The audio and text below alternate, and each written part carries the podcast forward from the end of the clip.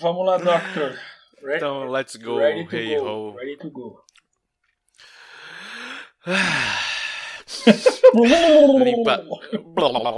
Suzy é um demônio, Suzy é um demônio. Blá, blá, blá. que porra é? Suzy é o demônio. Suzy é o demônio, Barbie é o capeta. Suzy é o demônio, Barbie é o capeta. Como é que é isso, cara? Ah, bom dia, Vietnã. Ele tá virando o disco ao contrário e fala: Suzy é um demônio, Suzy é um demônio. Eu não lembrava disso. Boa. Ai, cara, minha ai, memória ai. tá indo embora. Acho que eu tô escandalizando, não é possível. Ih, cara, é, vamos lá. é idade, velho. tá bom, vai, tá bom, tá bom.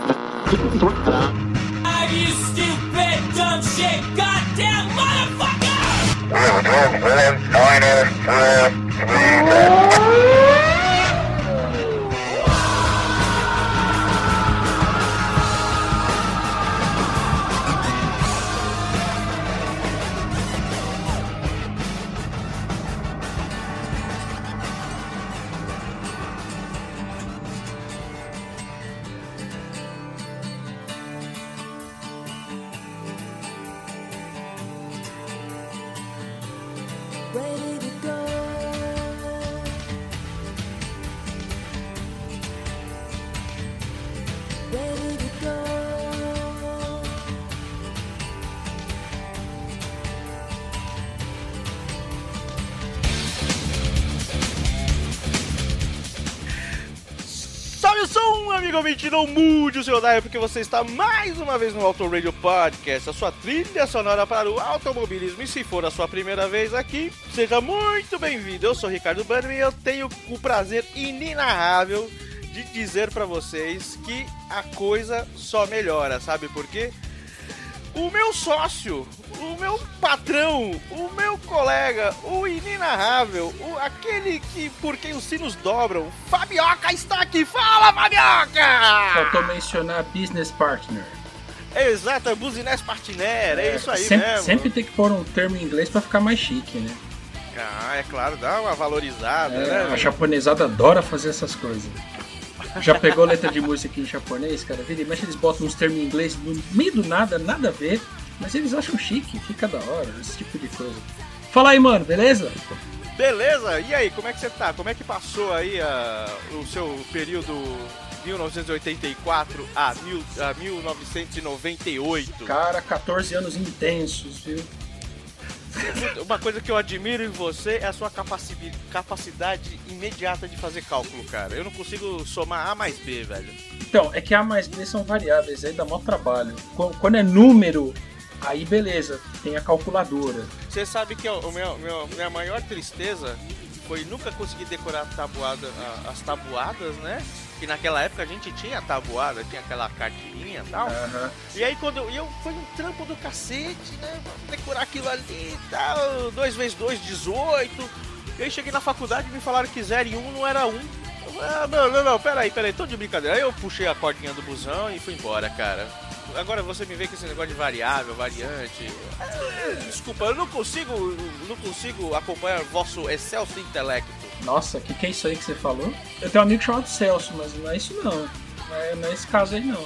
Pera aí, não é isso aí não. Pera, pera, uma amiga chamada Celso? Não, um amigo chamado Celso. Ah, dizer, tá bom. É, depende do sei, horário do eu dia, né? Eu não sei né? se é amiga, né? Faz um tempo que eu não falo com ele e tal, mas enfim. Eu acho que ainda é Celso, né? Ou, enfim. Mas deixa pra lá, vamos falar de 1998. A coisa vai andar melhor, vamos esquecer essa coisa de matemática, essa desilusão da faculdade, onde manda esquecer tudo que você aprendeu. É uma desgraça. Vamos adiante, vamos adiante. Let's go. Em 98 você já conhecia o Celso? Sim, o Celso é um amigo de longa data.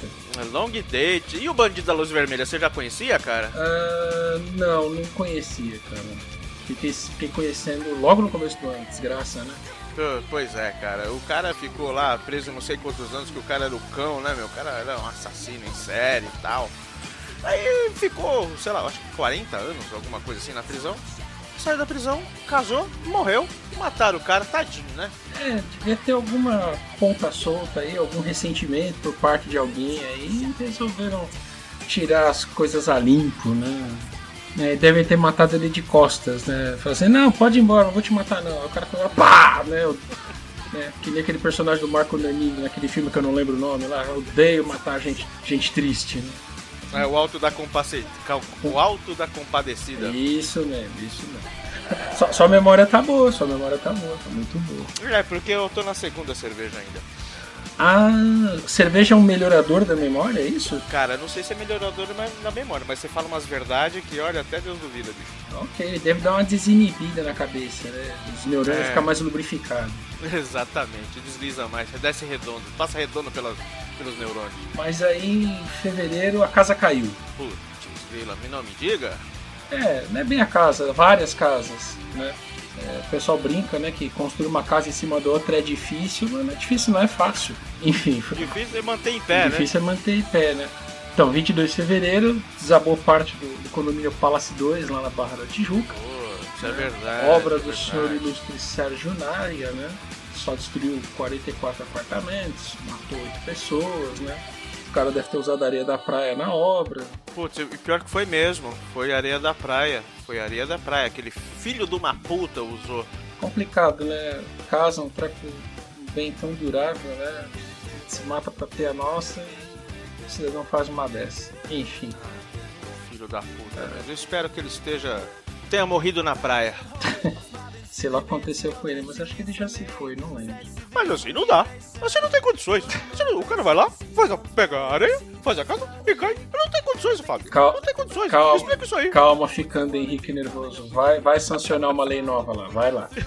e qual foi essa lei? A lei Pelé. É. Onde eu vi Pelé, onde eu vi Pelé, Pelé estava bem. Agora o Edson não. O Edson tá sempre naquela. merda, né? De imitação. ah, eu não sei, cara. Eu também não imito muito bem, mas enfim, né? Lei Pelé, cara. No, deu novas regras para o esporte no país. É, então, eu não lembro o que, que foi exatamente isso, mas acho que foi alguma questão de carteira assinada, direitos trabalhistas, não foi? Uh, também aquela coisa do do passe, né? Tinha uma coisa assim do futebol. Cara, eu, eu sou péssimo futeboleiro. Eu, eu sei identificar as traves, o juiz, essa coisa, mas não vai muito além disso não. É verdade que o jogador podia ter direito ao próprio passe, né? Era uma coisa assim. Uma parada dessa aí. É coisa de quem gosta de futebol, nem gosta de, de, de, de corrida. Enfim, não somos especialistas nem em corrida, muito menos em futebol. Então, a gente mencionou o senhor ficando Henrique nervoso já algumas vezes, vamos mencioná-lo de novo em 4 de outubro, ele foi reeleito presidente do Brasil em primeiro turno né, e virou o primeiro presidente a se reeleger na história do país, olha só. Pois é, uma república uh, jovem, né? Ele foi o terceiro ou quarto presidente só, né? Desde o Teve o Tancredo, aí o Tancredo bateu a, a caçuleta. Uhum. Aí o Sarney. Veio o Sarney, Collor. É, depois do Collor veio ele. Veio, veio ele, o quarto presidente. Quer dizer, o né? Collor sofreu impeachment, aí o Itamar Franco assumiu. Itamar. E depois exato. do Itamar veio ele para um mandato e aí começou o segundo mandato em 98. Pois é. Olha só, em 98, isso eu preciso acrescentar porque é, é divertido, tá? Nós como operários de TI que somos, né? Duas coisas muito bacanas em termos de TI aconteceram em 98. É legal, Opa! É legal citar, tá? Em 98, a Apple lançou o tal do iMac. Aquele que tinha aquela bolha verde atrás, é isso? Isso, aquele todo colorido, bonito e tal, né? Pô, é... ficava bacana nas novelas, né? Ver oh, aquele cara, pô. Não, em cima da mesa também ficava bonito, cara. Só que era uma peça de, de mobiliário bem cara. Enfim, é uma decoração meio cara. Mas é divertido, né? A gente tá falando de 98, quando a Apple lançou o iMac, e em 84 ela lançou o Macintosh. Né? Dois, dois produtos aí que né, puseram a Apple de volta. Quer dizer, a, a Apple já era famosa lá em 84, mas o Macintosh foi muito revolucionário para a época. E o iMac quebrou, digamos assim, uma, uma linha que a Apple estava seguindo e pôs, tornou a Apple cool de novo. Né? Uhum.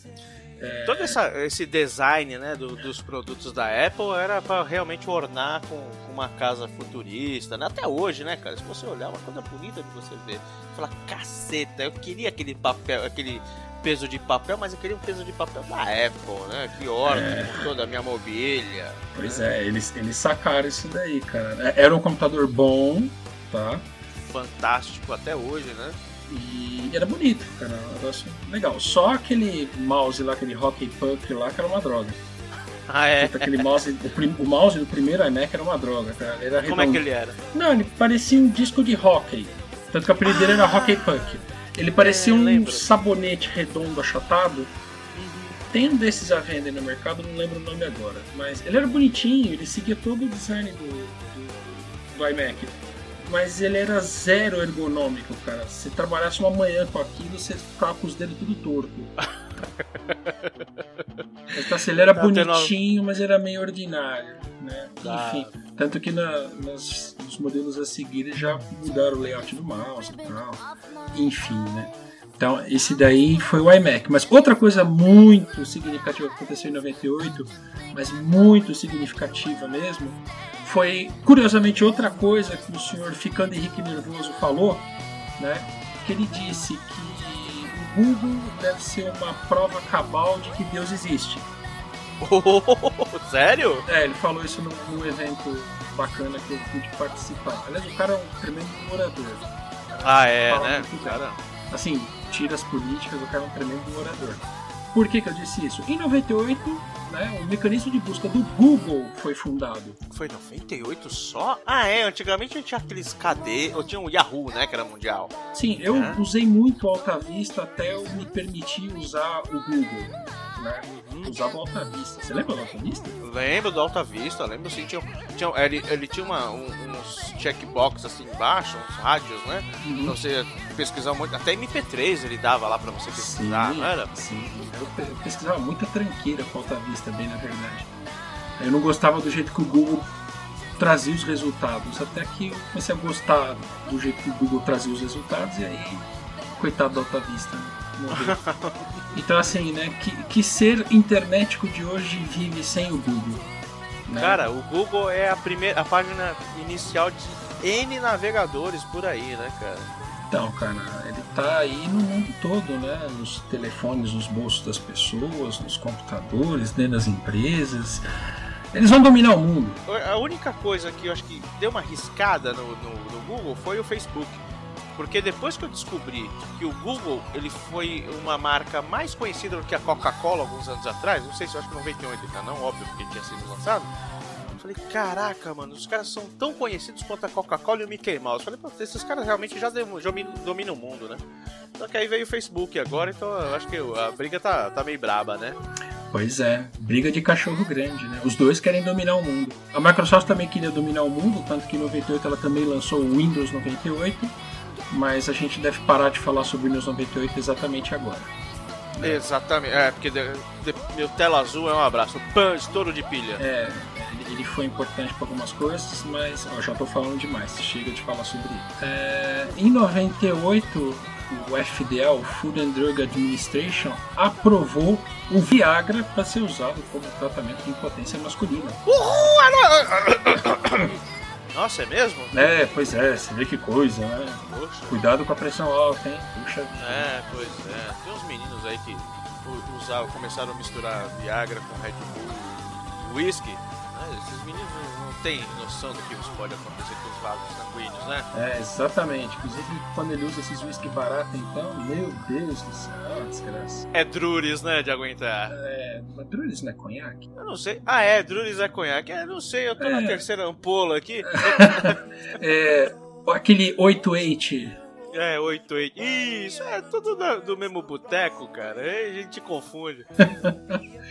Enfim. E aí em 98 teve aquele evento funesto, né? Eu nunca fiquei com tanta raiva de ir gritar feito um idiota na Avenida Paulista, né? Você foi na Paulista também? Eu fui, cara. Cara, eu fui também. Eu achei que era um evento que eu não sei quando eu vou ver isso, eu vou. E outra coisa, a gente era mais novo, né? Sim. Tinha um pique de ficar lá na Paulista, né? Fui, fiquei lá vendo no telão e falei, tá aqui, os, que perda de tempo, essa cambada de vendido. Eu fiquei bravo, cara. Eu já já em 98 eu já era brevemente regido pelas teorias conspiratórias, né? Então eu já estava pensando, putz, quanto que cada um ganhou, né? Como é que eles acobertaram toda a história? Mas aí é eu e a minha opinião, né? Deve ter mais gente com essa opinião também. Mas enfim, o fato é que esse evento foi a tal da Copa do Mundo de Futebol, realizada na França, né? Que o Brasil perdeu vergonhosamente na final para a França, né? Pra França. Foi, 3x0, 3x1, 3x0, cara. Foi um... 3x0. Fizeram uma campanha, sei lá, normal, né? Ganharam, chegaram lá, enfim. Eu não sou futeboleiro, eu não sei falar escalação, não sei falar quantas vezes o Bandeirinha levantou o braço no jogo das quartas de final, enfim. Você é, é daquele cara que, que, A gente é daquele tipo de cara que quando o bandeirinha levanta, fala: opa, tá tomando volta, bandeira azul, né? Não, a bandeira do cara é amarela quadriculada. Peraí, tá errado. é, os caras não manjam bodega nenhuma. Será que não pode passar a bola quando ele levanta? É, não pode passar a bola quando ele levanta a bandeira ali, né? É verdade, é, é alguma coisa desse tipo. Tá vendo? Aten é atenção no campo. É atenção na pista, atenção no campo. A gente não tá tão errado assim, tá vendo? Não, é, eu acho que faz todo sentido. acho que a gente é meio Gearhead, mas tudo bem. Enfim. Aí o Brasil fez lá a campanha dele e chegou na final. Porra, chegou na final, né? Na França, casa dos caras. Vamos né? ganhar, né? Vamos né, servir coração com café pra esses François aí, enfim. Detalhe, se não me engano, em 90, quem tirou a França, ou, ou, ou melhor, quem tirou o Brasil foi a França em 90. Eu lembro porque quando o Brasil perdeu, eu chutei o sofá, era um sofá das Casas Bahia, cara, e afundou a lateral assim. Sua merda! puta, puta! puta! Aí, minha mãe, que que é isso, menino? Tá doido, ficou doido, pirocou, foi. Cara, é... eu acho que foi em 90, então tinha aquele negócio engasgado. Além de tudo, tem aquele negócio engasgado, né? Tem a França engasgada na, na goela, né? A França engasgada na goela é ótimo. Goela grande a sua, hein? rapaz do céu. É que você não viu o tamanho da meia da Itália, rapaz. Oh, não quero nem pensar no chulé dela. Será que ela tem frieira? ah, deve ser tipo uns, uns túnel lá, aquele túnel que vai da França pra, pra Inglaterra, né? Como é que é? Que tem um... o, túnel, o túnel sobre o Canal da Mancha. É, o Canal da Mancha. É, o Mar Casper em outro lado, tá? E aí o fofônimo, o fofômeno, é, o fofômeno pipocou. Pois é, né? Com aquele cabelinho besta dele, aquele triângulo, sei lá. Acho que ele deve ter tido algum problema com a máquina de cortar cabelo e faz qualquer merda aí. Ah, deixa assim, tá bom. O Cascão Clubber, né, meu? É esquisito, né? Cascão Clubber. Enfim. Bom, o Fofômeno pipocou na missão, né? Ele era. É, é aquela história do, do, brasileiro, né? O brasileiro gosta. Acho que tem essa. Não sei se em outros lugares, tá? Mas eu vejo aqui no Brasil. Tem a cultura do salvador da pátria, né? O time inteiro. É, o cara vai carregar o time inteiro. Exatamente, o time inteiro depende do cara, né? Aí sei lá se o cara realmente se sentiu pressionado e, e deu piriri lá e pronto. Ou sei lá, se a teoria da conspiração. Deixa pra lá. Mas menos futebol e mais música, né? Explica para mim o que, que foi o England United. É. Porque você comentou isso. Nossa eu li senhora. aqui na, na, nossa referência, na nossa pesquisa. É, isso aqui. É uma mistureba, foi, hein? Foi igual o Batman cavalgando num dinossauro, sabe? para bater em alguém na hora do recreio. Foi track misturado Olha, assim. Os quadrinhos dos anos 60 do Batman não fugiam muito disso não, viu? Brigando com dinossauro, mas enfim. Cara, fizeram. O England United foi uma mistureba de bandas inglesas exatamente para promover a seleção inglaterrana, né? A seleção da, da Inglaterrinha. Inglaterrinha, né? O pau, o pau juntou lá, vamos fazer um forró aqui junto assim, fazer um pote porri, né? Todo mundo junto aqui, cantando aqui, fazendo uma, uma mazela aqui, como é que é fazer uma farofa, né? Como é que fala? É. Aquele negócio, aquele escaba que fala repente, né? Ah, sim, fazer Então, um repente. um fala, outro responde, um fala, outro responde. Aí juntaram quatro cabas lá, quatro, quatro, quatro grupos, né? Nossa Um senhora. tal de Space, que realmente eu não, não conheço até hoje. Ok, Ah, Ocean Color Scene, ok. que é conhecida, ela tava em alta na época, né? O pós, pós-grunge. Umas minas que estouravam e elas, né, mandavam muito bem lá no universo delas. Uhum. Eu acho que era, pro universo delas era muito bacana, acho que não é muito a nossa verve, mas Sim. eram simpáticas as Spice Girls. Aham. E tinha uns caras lá de Liverpool também, que inclusive produziram e, e gravaram uma música chamada How Does It Feel to Be on Top of the World? Como você se sente ao estar no topo do mundo, né? Uhum. Né, Cara, uma música muito bacana. né? Normalmente eles fazem, como a gente tinha falado anteriormente, a gente tinha falado aqui nas coxias aqui no background, o New Order fez também em 90, né? Sim. Road in Motion, né? Uma música bem bacana. Assim, uma coisa que a Inglaterra sabe fazer, a gente vê desde The Who, né? Desde mil anos atrás, é, os caras sabem fazer música, né? Os caras, é, é, o rock veio dos Estados Unidos, mas os, os ingleses, assim, isso é opinião própria, eu, Ricardo Banner. Eu acho que eles fazem música muito melhor que os americanos, assim, se você for colocar na balança, né? Mas é, jogar bola, eu não lembro, eu não sei, eu também não sou fu- futebolista, mas eu não lembro do título da Inglaterra, cara. Acho que eles tiveram um nos anos 60, a Copa foi lá e ganharam, enfim, porque tava em casa, mas foi a mesma coisa que aconteceu na França, né? Aham. Aí ganharam, beleza, tá, ó. Carimbaram aí, vocês deixaram a gente brincar aqui no quintal de vocês, vocês ganharam. Mas. E. Meu, foi uma, uma música muito bacana e foi uma. Você, você. No berço do futebol, sinergia entre bandas tão diferentes, né? Diferentes aí a gente coloca Spice Girls, né? Tem o Echo que, né, participou que é dos anos 80, tava voltando, Space Ocean Color Scene que era coisa da atualidade, Spice Girls que era totalmente pop, né? E ficou muito, muito bacana. O interessante, tiveram outras músicas, né, de outras bandas, enfim, ah, não vem ao caso agora, mas fizeram um baita esforço porque o, o, o- o inglês ele tem uma paixão enorme pelo futebol. Ah, inclusive o Ian McCulloch do, do, do, do Echo, ele é um dos cartolas lá do Liverpool, lá do time do Liverpool, mas eles saíram na segunda fase, cara. Então fizeram lá os três joguinhos, beleza, tal.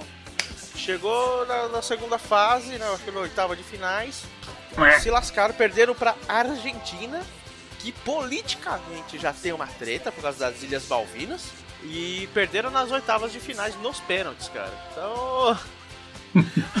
não foram pro topo do mundo, né? Querendo ou não, o Brasil foi pro. Chegou ali no. né, faltou um pouquinho pra colocar o, a mão no topo do Everest. E a Inglaterra, mais uma vez, dormiu na cabana na hora de subir, bicho. Putz, grila. Ah, Acho que eles ficaram fazendo alguma coisa meio inglesa, se preocupando com o chá, ou com a- se ia chover, ou com o que, que a família real tava fazendo. Sei lá, essas coisas que os ingleses fazem às vezes. É, pois é, chegou a rainha, olhou assim, nossa, vocês são uns bárbaros suando desse jeito atrás de uma. Né, ludopediando, né, reportando. reportando programas atrás. Se você não sabe o que é ludopédio, ludopédio, né, Fábio? Ludopédio, é isso aí. Escuta os programas anteriores, acho que o de 71 a gente falou de ludopédio, né? É, eu não lembro qual, mas foi, foi um dos primeiros aí. Escuta lá, escuta lá. Isso foi 71, porque em 70 o Brasil foi o campeão mundial de ludopédio. Isso, boa, boa, boa, boa. Bem, bem a lembrada. Pô, a gente vai precisar criar um banco de dados das, das basófias que a gente fala, hein? Exatamente. Ah, no site, se você pesquisar lá, tem as tags. Se não me engano, tem ludopédio. Opa! Então o banco de dados já tá lá. E 3 de novembro, o que, que aconteceu? 3 de novembro, aquela mocinha canadense bonitinha. Ai, ai. Ela é a sobrinha do Morrissey? Não, ela matou o Sete. Mas eu consigo piorar a sua piada, tá vendo? Puta merda. Você sabe que é uma coisa, por gostar muito de Smiths, assim como Morrissey, como, como Echo, eu escutei cada barbaridade. Eu já escutei que o, o Jim Morrison era pai do Morrison. escutei que a Alanis Morissette era sobrinha, parente do Morrison. Nossa. É, puta, que bacana, que legal, né? É, o pessoal é criativo, né? Mas enfim. É, bastante. Alanis Morissette, super canadense. Cara, o primeiro álbum dela é uma coisa terrível. Você escutou o primeiro álbum dela? Escutei, gostaria de sua explanação. É um álbum meio dance, totalmente esquisito. Eu falei, não, não é possível que é ela, cara. Não. Eu, sabe, fiquei na fase da negação lá o tempo todo. É aquele Jagged Little Não, é esse, isso? esse veio, acho que depois, e esse é bom. Falei pra você dar sua explicação, porque eu acho muito bacana. Inclusive, eu acho que é o melhor e o único dele, que é muito bom. Não, o Jagged Little Pill é bem, bem bacana, mas tem um anterior a esse que é mais dance, é mais eletrônico. É muito ruim. É estranho. Você descobre essas Nada coisas quando você vai buscar discografias, né? Que você vê lá toda a lista de álbuns que ela lançou e tal. Acho que o álbum que se chama Alanis, só eu não tenho certeza agora. Ah, E, nossa, é muito ruim. Eu falei, nossa, que bom que ela mudou e que ela tem essa pegada mais rock e tal. Que bom que ela lançou Jagged Little Pill, porque, nossa, se ela seguisse aquele caminho, acho que ela não. Sei lá, não sei se ela fazia o sucesso que ela fez, né? não vingava, Não né? Nossa, é um, é um álbum muito legal, Jagged Little Pill. Pra caramba. Esse segundo, esse segundo eu não, não lembro dele. Mas eu lembro, acho que ela, ele que tinha King of Pain, não sei, do do do, do Police. Sim, sim, Vamos- que ela colocou inclusive no, no acústico da MTV, Ah. que, cara, ficou muito legal. Até eu gritei quando passou aquilo no acústico da MTV. Imagina eu gritando no acústico da MTV, coisa mais pop, né? Enfim. Mas Eu- curti eu, tô- eu acho que a gente se confun, acho que a gente se confundiu aqui, Fábio. Eu tô olhando aqui no no Georgeler. Hum, Eu acho que foi junto, foi muito próximo do, do, do, do- acústico.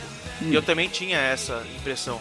Ela lançou a música nesse, nesse, nesse, nesse álbum, nesse segundo álbum, nesse quarto álbum dela, né? Supposed Forman Infatuation Junkie. Chamou uma faixa chamada Thank You. ah, Mas é mais ou menos daquela época mesmo, do acústico, né? Então Sim, dá sim. embaralhada mesmo. E normal. foi muito legal ver ela fazendo police, foi muito legal. Uma bacana. Eu achei. Eu lembro desse acústico que eu estava assistindo em casa, né? E aí chegou um amigo do meu irmão que era mais alternativo, né? Gostava de consumir umas ervas diferentes e tal. E aquele dia acho que ele. Salsinha, É, co coentro e tal. E, e eu acho que ele, ele tinha fumado algum cominho diferente aquele dia. Bom, ele, ele chegou lá, aí tava ela na tela lá cantando e. Nossa, cara, a Alana está linda!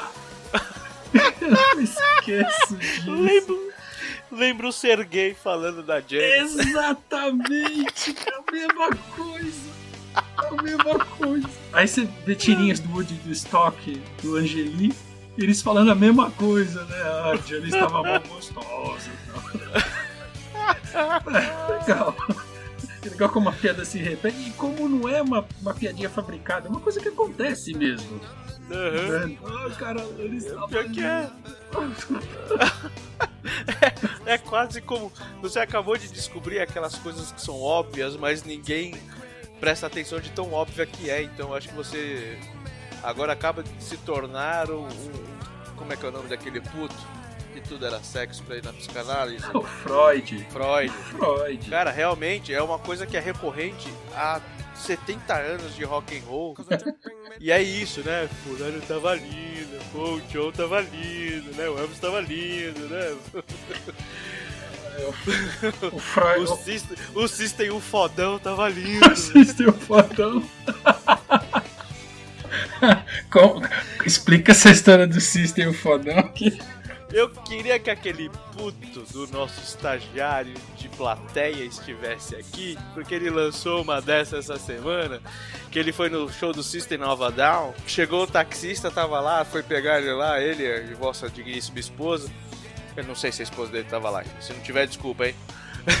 Acabei de criar um problema pra ele. Tudo bem, E- foi em épocas passadas, sei É. lá, mas ele foi lá no show e aí. E aí o taxista falou: Nossa, esse rapper aí, esse, esse, esse System, of System o Fodão, deve ser legal, né? Todo mundo indo lá ver o show do cara. Fiz várias viagens. E, e ele lá, né, pensando furiosamente para entender o que, que o cara tinha dito. Né, porque não ficou System of a Down, mas ficou parecido até que, né? Ele concluiu que era System o Fodão. Então, é uma boa bom nome de banda se a gente quiser fazer alguma coisa como Massacration, hein, cara? Tipo, fazer uma paródia mesmo. System o Fodão. System o Fodão. Legal. A gente fala que o fodão é a bateria, né? Toda banda, assim, quando tem um. não, toda não, algumas bandas quando tem alguma. algum. Como chama? Algum objeto, algum. Algum instrumento carinhoso, é a bateria, né? Ah, sim. O Sisters of Mercy era o Dr. Avalanche, que é a bateria eletrônica. É O- eu não gosto de falar de novo, mas o eco do Echo in the Bunnyman, o eco era a bateria. Ah, Pode falar do Eco, Ricardo Bunnyman. Pode falar do Eco. não, porque senão eu se empolgo aí, eu perco. Né? Ah, eu, eu tô aqui, eu dou uma segurada aí. Fica de boa, Opa. fica de boa. Por favor, é que drogas fazem mal, né, cara? Quando- Evite o primeiro gole. Ok. E eu acho que o Depeche também tem uma pegada dessa, enfim. Uhum. É, seria bacana, né? O fodão seria a bateria, né? e a gente ficava lá tocando campainha, triângulo elétrico, essas É coisas. isso aí, triângulo elétrico, cara. É, isso, é um- isso é uma viagem minha, né? O cara chega com aquele monte de hack e case, e liga e liga o gerador dele. Aí o cara tira da- do case dele o triângulo elétrico e pluga na aparelhagem toda. Né? Já pensou? Mas aqueles são muito Aquela-. Pedaleira pra, pra o- um polvo, né? Pedal ali que nem com oito pés você consegue manusear aquilo, mas o cara toca lá o triângulo elétrico. Ia ser muito legal. Muito louco. Enfim, né? System o fodão. System o Fodão. System o Fodão lançava seu primeiro álbum. Pera aí que o meu gato subiu em cima da mesa, vai derrubar a bola. Lá. Teremos o prazer de ouvir uma música selecionada desse primeiro álbum do System o Fodão do próprio Thiago Meira. Né? Você que ouviu aí o programa de 75, ele deu uma palhinha, um tostão de sua voz ao final. Aham. E ele, se- ele, a gente vai ter o- a oportunidade de falar um pouquinho desse álbum. Tiago Meira é o nosso estagiário de plateia por enquanto, né? Exatamente, ele tem medo. Ele é um cara muito, diria, é, é um cara contido. É, é fresco, é, é medroso mesmo, né? Por aí, por aí, por aí. E na mesma pegada aí, as rainhas da Era da Pedra lançava também, se eu não me engano, uns anos atrás, você me apresentou esses caras. Sim. Rainhas das, da, da, da Idade da Pedra. Da- da- da- eu falei, cara, eu tinha uma ideia assim de ser meio. Sei lá, sabe aquele negócio? Você bate o olho no nome, aí você já rotula. Aham. E aí eu lembro que você me mostrou umas músicas. Eu falei, cara, esses caras são legais, velho. Os caras são legais. A famosa história que acho que todo mundo um dia queria tocar no Queens of Stone Age ou queria fazer alguma coisa com o Josh Homme, né? Que é o, é o vocal lá, o líder da banda, né? Os caras são bons, os caras são bons. Os caras são bons, são bons. E outros caras que são fumados pra cacete. Essa é- Essa é outra história. Essa é outra história. É. Não, estão lá, ali mais do lado da marihuana, né? De- deixa pra lá, deixa pra lá. Cypress Hill, mano. Cypress Hill, grupo de rap ali que naquela época de 98. é- Essa introdução serve pra gente ir se ambientando no que, que, é- no que tava rolando no mundo, Uhum. né? Cypress Hill tava fazendo um lance é, totalmente rap, mas um rap meio. Putz, eu sou horrível pra rótulo, cara. Mas se você pegar o rap do Fat Boys e misturar com o White Zombie, eu acho que dá mais ou menos quase Cypress Hill, entendeu? Os caras eram meio pesadão, né? Uhum. Aquele, aquele, aquele rap batidão, não sei como é que chama essa porra. Mas estavam lançando o Cypress Hill 4, é tão bom quanto os anteriores, né? Antes teve o Temple of Doom, of Boom, não lembro. E teve um outro que tinha. Foi o clássico deles lá. É, muito bom. Nessa pegada tinha um. Você lembra do Mark Lanegan? Lembro. É, O cara tinha Screaming uma voz Trees. fantástica. Ele ainda tem essa voz, cara. Meu, o cara, o cara tem uma pegada muito louca, cara. O cara é. é... Faço um paralelo dele com o Glenn Hughes. Sei lá, não sei porquê, mas. é, Mark Lanegan era. Ele continua com a carreira solo, né? E lançava o terceiro disco solo dele já. E o, o, o Screaming Trees, você lembra daquele filme? Como é que era o nome? Singles. Singles, isso, Vida de Solteiro aqui pro Brasil, né? Uhum. Tava na trilha sonora. É, Nearly Lost, música muito bacana. Nossa, uma das, na minha opinião, fecal, uma das melhores músicas do grunge É, de todos os tempos onde grunge existiu. é isso aí. Muito legal, cara. Essa música tinha uma pegada pro grunge muito parecido com o que as power baladas tinham pro rockão lá nos anos 80 e 70. Não, é- não, não tem um paralelo assim? Sim, sim. É Exatamente.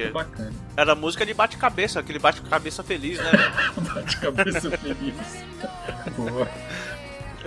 Ó, o Mark Lanigan ele fez. Ele participou do Queens of the Stone Age por dois ou três discos, cara. Ele, Ah, é? ele, ele gravou acho que duas músicas num álbum que eu não lembro agora o nome. Ele era o vocal no Songs of the Deaf. Deaf de surdo, não de morte. E ele gravou as músicas do álbum seguinte, que eu não lembro o nome. É que esse Songs of the Deaf foi o que eu mais escutei. Acho que foi esse, inclusive, que eu tipo, mostrei umas músicas, né?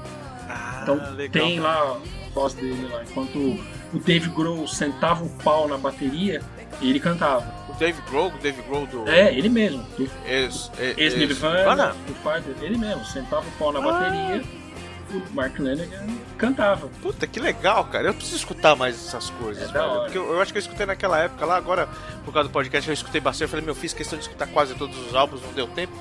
Mas essa época era muito legal, né, cara? Era, um, era, um, era uma época que tava. Bom, a gente vai falar no decorrer do, do período que a cena musical mudou um pouco do começo dos anos 90, ali de 94 até 98, mudou, mudou um pouquinho, né? Qual, qual que era a pegada e tal. E apareciam uns caras aí meio macabro, meio Zé do Caixão, meio. meio Alice Cooper, né? Esse tipo de coisa sempre tem. Sempre vai existir, né, cara? Graças à galerinha lá nos anos 70 que fez essa associação entre né, o horror e o rock, né? O próprio Alice Cooper, Kiss nem tanto, Kiss é uma coisa mais merchan mesmo. Mas Black Sabbath e tal. Uma coisa ficou grudada com a outra, não tem mais como descolar. Né? Então Exato. sempre vai aparecer uns caras meio esquisitos aí que faz o, do grotesco, do horror aí, um pouco da imagem dele e ajuda a vender o álbum, enfim, fazer a música normal. Eu acho que, assim, se, se fosse trazer pra cá numa, uma, numa linha de raciocínio bem chinfrim mesmo, bem, bem Brasil-São Paulo, eu diria que se as mães das que, aquelas crianças acham que o rock é, é a, a- a, né, a palavra do cão, o Rob Zombie foi lá e falou: É do cão mesmo, caralho, vai tomar seu. né? e fez o que ele fez, né? Puta, tiveram as debandadas também que deram certo sucesso, né? Ah, sim. Dos irmãos, né? Os, os irmãos Cavaleira, o Max e o outro é o inesquecível O Igor. Igor. Igor! Sim, mestre! Ó, podia fazer um negócio, né, cara, né? Os Cavaleiros e o Rob Zombie lá, como, né? Ó, já, já, te- já tem cast pra fazer um, uma ópera rock ou coisa do tipo. hein? Pô, bacana, hein? Bacana, boa ideia, boa ideia. pois é. O, o Max tretaram lá, não sei que, não lembro exatamente o que aconteceu. Teve um daquelas aqueles encontros é, artísticos, né? Sim. E aí o Max lançou o Soulfly, É, o, que era igual o Sepultura quase, cara. Sim. O Max falou, ah, mas a música começa com praco, praco, prum. Aí o Igor falava, ah, mas eu não sei fazer praco, praco, prum. Mas a música começa com praco, praco, prum. Mas eu não sei fazer. Ah, então vai se fuder, vou fazer minha banda. Pronto. Aí brigaram e É, sei lá se foi isso. E essa do praco, praco, prum é piadinha do Woodstock. Né? Ah, toca qualquer merda aí, tá bom. Sim, o Soulfly era bem sepultura mesmo. É, falaremos dele hoje. Nós falaremos hoje ou é, falaremos dele hoje nesse lado A do nosso programa. Falaremos de Soulfly, Sepultura e adjacências, né? Assim como falaremos do beijo. Né? Do, do, é, do circo psico, psicótico, sei lá que catso que é isso aqui. Psycho Circus do, do Kiss uhum. lançava também em setembro. A gente vai falar um pouquinho deles também. Você que falou de Kiss, olha, vamos falar de Kiss. Isso aí. A gente já tocou Kiss aqui? Eu acho que já, né? Ou não? Puxa, eu não se lembro. Ah, fica uma, aí uma, uma atividade para o nosso querido ouvinte pesquisar. Já tocamos Kiss aqui nesses últimos programas? Será? Será? Será? Falamos de Kiss, agora se tocou eu já não lembro. Quiçá já. Quiçá. Quiçá. Quiçá.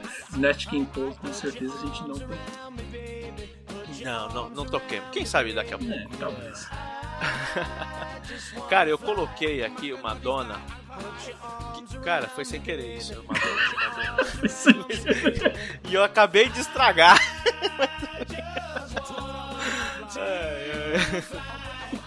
É, essa dona lançou um disco chamado Ray of Light. Uhum. Não, você já ouviu Ray of Light da Madonna? Já. Já gostou? Sim, eu gosto de Madonna. Eu não escuto tudo, né?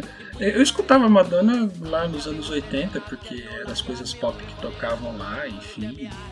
Mas não sou assim, mega fã da Madonna, mas Ray of Light eu, eu ouvi. Na verdade, assim, né? Ray of Light foi usada na música de campanha do Windows XP. Exato. É, a gente não nega que a gente é operário de TI, né? Enfim.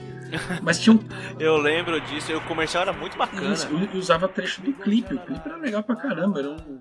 Era um stop motion. Stop motion não, era um time-lapse gigante lá. Era legal o clipe, era bacana de ver. Nossa, era muito legal, né? Eu acho que ajudou tanto ela quanto o próprio XP, né? De, de modernidade, enfim, fez, cumpriu muito bem o papel, né, cara? É isso aí.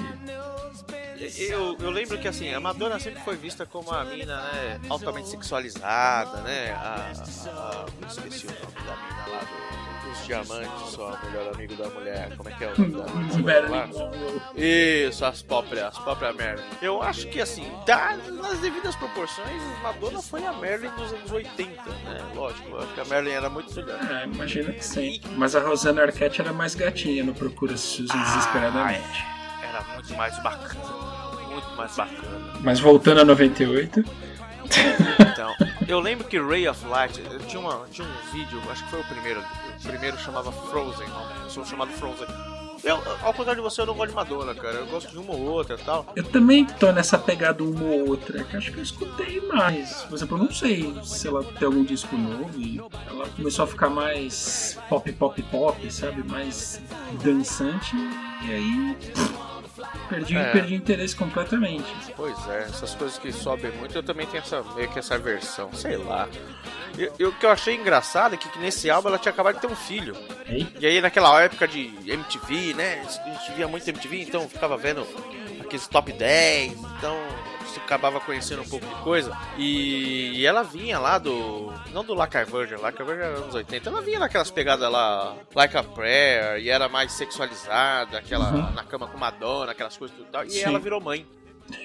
A pegada desse disco é bem mãe, cara. Eu acho assim que ah, o visu dela, não sei se ela tava meio, sei lá, o corpo dela de repente tava diferente, enfim, mas ah, você vê umas túnicas e tal. E a própria musicalidade dela tava diferente, tava um pouco mais sossegada. Ah, sim. Um pouco mais. Não deixou de ser dançante, né? Mas ela tava um pouco mais. é, Calma. Calma, sou mãe. Né? Ganhei a senioridade e superpoderes agora. Virei mãe. A mulher, quando vira mãe, ganha superpoderes, cara. Ponto. é. É melhor não tentar descobrir todos, não, que é perigoso. Não, não. Com mãe não se brinca. Com mulher não se brinca. Com mãe, mulher mãe. Então, por exemplo, prever o tempo, todas, todas as mães fazem. Leva o casaco. Jamais duvide disso. Mas aí, falando de mães, né? Iron Mansden. eu ia falar da dama, da dama de ferro. Depois ia perceber que era, um, que era uma justa posição horrenda, né? Da mãe pra dama de ferro, que era um instrumento de tortura, né? Aí eu tava pensando aqui furiosamente como é que eu ia abandonar essa linha horrível. Mas deixa quieto, né? Vamos falar do álbum do Iron Maiden, então. Pois é, o Virtual X que é. O Virtual, é Virtual X, se não me engano. Era o 11 álbum, enfim. Conhecemos como Virtual X. Ah, foi o segundo disco do Blaze Bailey, ou seja, o inesquecível. Cadê o Marcelinho aqui agora que gosta de Iron Maiden pra cacete? Balls of Picasso lá que tava lançando na época também. Bruce Dixon, isso. eu ia perguntar se o Bruce Dixon ainda tava lá, tá? Porque, cara, eu conheço pouquíssimo de Iron Maiden. Muito pouco. É, então. O, o, Bruce Dixon, né? Ele, ele foi o segundo vocalista do Iron Maiden. Primeiro era o outro Paul Baiano lá. Paul Baiano. É, o Paul Baiano acho que fez o primeiro e o segundo. Aí veio o Bruce Dixon, cara. E o Bruce Dixon é puta, puta voz, né, Sim. né, cara? E aí fizeram uma, uma turnê lá nos anos 90 que o Bruce Dixon tava saindo fora tal. Real Life One, Real Dead One tal. E fizeram um puta do evento, lá tipo Felipe Massa em, em Interlagos 2016. Uhum. Pô, o cara vai aposentar, fizeram puta do evento, né? Uh, mulheres roupas minúsculas do lado, Black Jack Daniels do outro. E aí entrou o cidadão Blaze Bailey. Na minha opinião fecal, um cara com uma puta voz, eu acho que competente pra caramba tal. Inclusive o André Matos lá do Angra lá, foi um dos caras que quase foram pra final. E só que o Blaze Bailey não agradou os Maiden Mania. Fizeram o primeiro disco com ele. É, tinha Man on the Edge tal. É, não é ruim não, mas cara, quem já ouviu Bruce Dixon não se contenta com Blaze Bailey, né? E aí fizeram o Virtual X que é ruim, cara. É ruim. É ruim. Acho que os caras estavam deprimidos. É ruim. É ruim. E foi o último do Blaze Bailey. Passou um tempinho, voltou o Bruce Dixon pra alegria dos Maiden maníacos aí. Eu, eu particularmente não gosto quando pegam esses nomes moderninhos e colocam nos, nos álbuns, sabe? Virtual X, não sei, eu fico um pé atrás com esse tipo de coisa. Inclusive a, a capa dele, você virava assim, ele ficava meio 3D. Sabe aquele efeito de figurinha 3D dos anos 80 que você vira assim, é uma sim, cara? Sim, sim. É, era mais ou menos uma palhaçada dele. Até o Ed detonaram, né? O Ed virou uma coisa meio Ghost in the Shell, virou uma coisa meio, sei lá. bagunçaram, bagunçaram o Ed, cara. Justo, justo o Ed, cara. Pois é, né? Não se, não, não se mexe no bichinho, né? Deixa Heresia, tá louco. E aí, nesse campo aí dos caras meio do cão aí, eu lembrei. Lembra alguns programas atrás que eu falei? Um certo cara falou que pra um cara se autobatizar como Alice Cooper e Marilyn Manson, né? Pessoas uhum. homens, sendo sendo auto, se autobatizando, né, como nome de mulher, um cara sendo homem. Foi um Zé Ruela aí, como é que é o nome dele? Frank Sinatra. Frank Sinatra falou assim, o cara pra, pra se chamar Alice Cooper e Marilyn, Alice e Marilyn, o cara tem que ter, ter autoestima masculina muito em alta, né? O cara tem que ser muito macho. É, concordo, concordo né? Que o Marilyn Manson lançava aí o Mechanical Animals, que vinha com a mesma pegada dos outros e Nessa época aí, se não me engano, ele veio pro Brasil também. Um cara muito agradável com os fãs. Engraçado, o cara é todo esquisito e é muito agradável com os fãs. Com, com os fãs. Agora, um orelha seca do Justin Bieber cospe nos fãs, bicho. Não. Taca telefone, taca um monte de coisa nos fãs, pô. É... Não, cara, o cara já tem uma certa idade, o cara já percebe que ele tem um personagem ali enquanto se apresenta e fora do personagem ele é uma pessoa. O Justin Bieber, acho que continua sendo o Justin Bieber, sei lá. Ou ele já tá com a cabeça meio fritada aí por causa da fama e faz qualquer coisa. Né? Pra mãe dele falar que ele é incontrolável e mimado, né? Então imagina pro resto do mundo. é, vai saber, né? Enfim. Uma outra banda que você citou em alguns programas atrás aí, On Bassan, Afghan Wigs lançava um álbum em 93, 98 chamado 1975. Que... Né? não sei, eu acho que os caras foram meio ruins de matemática e. É, eu tava numa uma vibe meio saudosista, vai saber, né? Foi. Pois é, nascimento de alguém, né? É. E lá no. Oh, desculpa. Não. Prossiga. Não, continua aí. Eu tô rindo aqui do, do nome da banda. As perucas de África. Tem um vídeo nas internets bem antigão lá que acho que era uma propaganda, não lembro direito o que, que era, mas era um cara num carro conversível e acho que a esposa dele estava passando num ônibus do lado e a esposa viu o cara, reconheceu ele, reconheceu o carro, mas do lado tinha uma loira no assento do carona, né? E o cara meio que afagando o cabelo da loira e a mulher já possessa, né? Que é essa outra, não sei o que. Só que aí o ônibus faz um caminho diferente que a mulher não consegue ver direito. E aí, quando a câmera mostra, é um afghan que tá sentado no banco. Aquele baita pelo, loiro, comprido.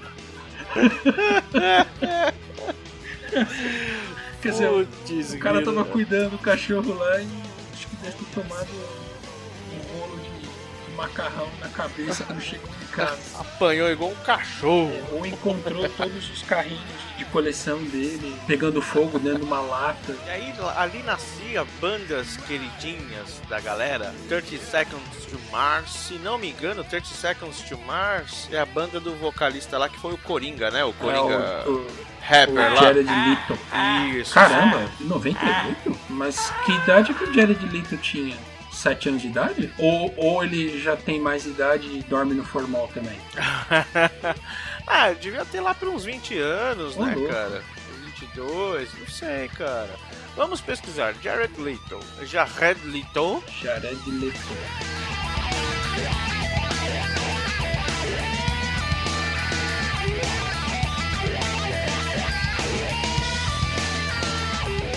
Jared Leto é com um R só. Ah, ele é de 71, cara. Eita porra. Dorme no formal. 45 aninhos, aí, ó. Pô, você podia ser o Jared Leto, cara. Você podia ser o Coringa, cara. Eu sou um palhaço, eu sou o Coringa, o palhaço, o Joker, o palhaço. Você quer o charuto, meu filho? É Havano. Puta merda. É, acho que eu não tenho tanto apio assim. Pô, você ainda teria mais quatro. Você teria mais quatro anos aí de, de, de, de lambuja. Mas é mesmo, ele é. É que bom. É que ele tem cara de mais novinho, né? Não tem cara de 45 anos. Por isso que eu falei, eu achei que ele era muito mais novo. Por isso que eu achei que ele tinha fundado a banda com 7 anos de idade, coisa do tipo. Pois é, outra banda que tem, o, se não me engano, o baterista é brasileiro, The Strokes. Também nasci em 98. E o, a banda, aquela banda da Alcione lá. Ai, Tem cinco Alciones, né? No baixo, bateria, teclado. aham. Maroon 5, ok. Cinco Alciones. Poxa, aí enquanto nascia, cara. É de matar marrons- isso, hein? É, isso é de matar. Isso é de matar, hein? É aquele negócio, né, cara? Pra você subir no busão, o nego tem que descer, né? Nossa Então, senhora. pô.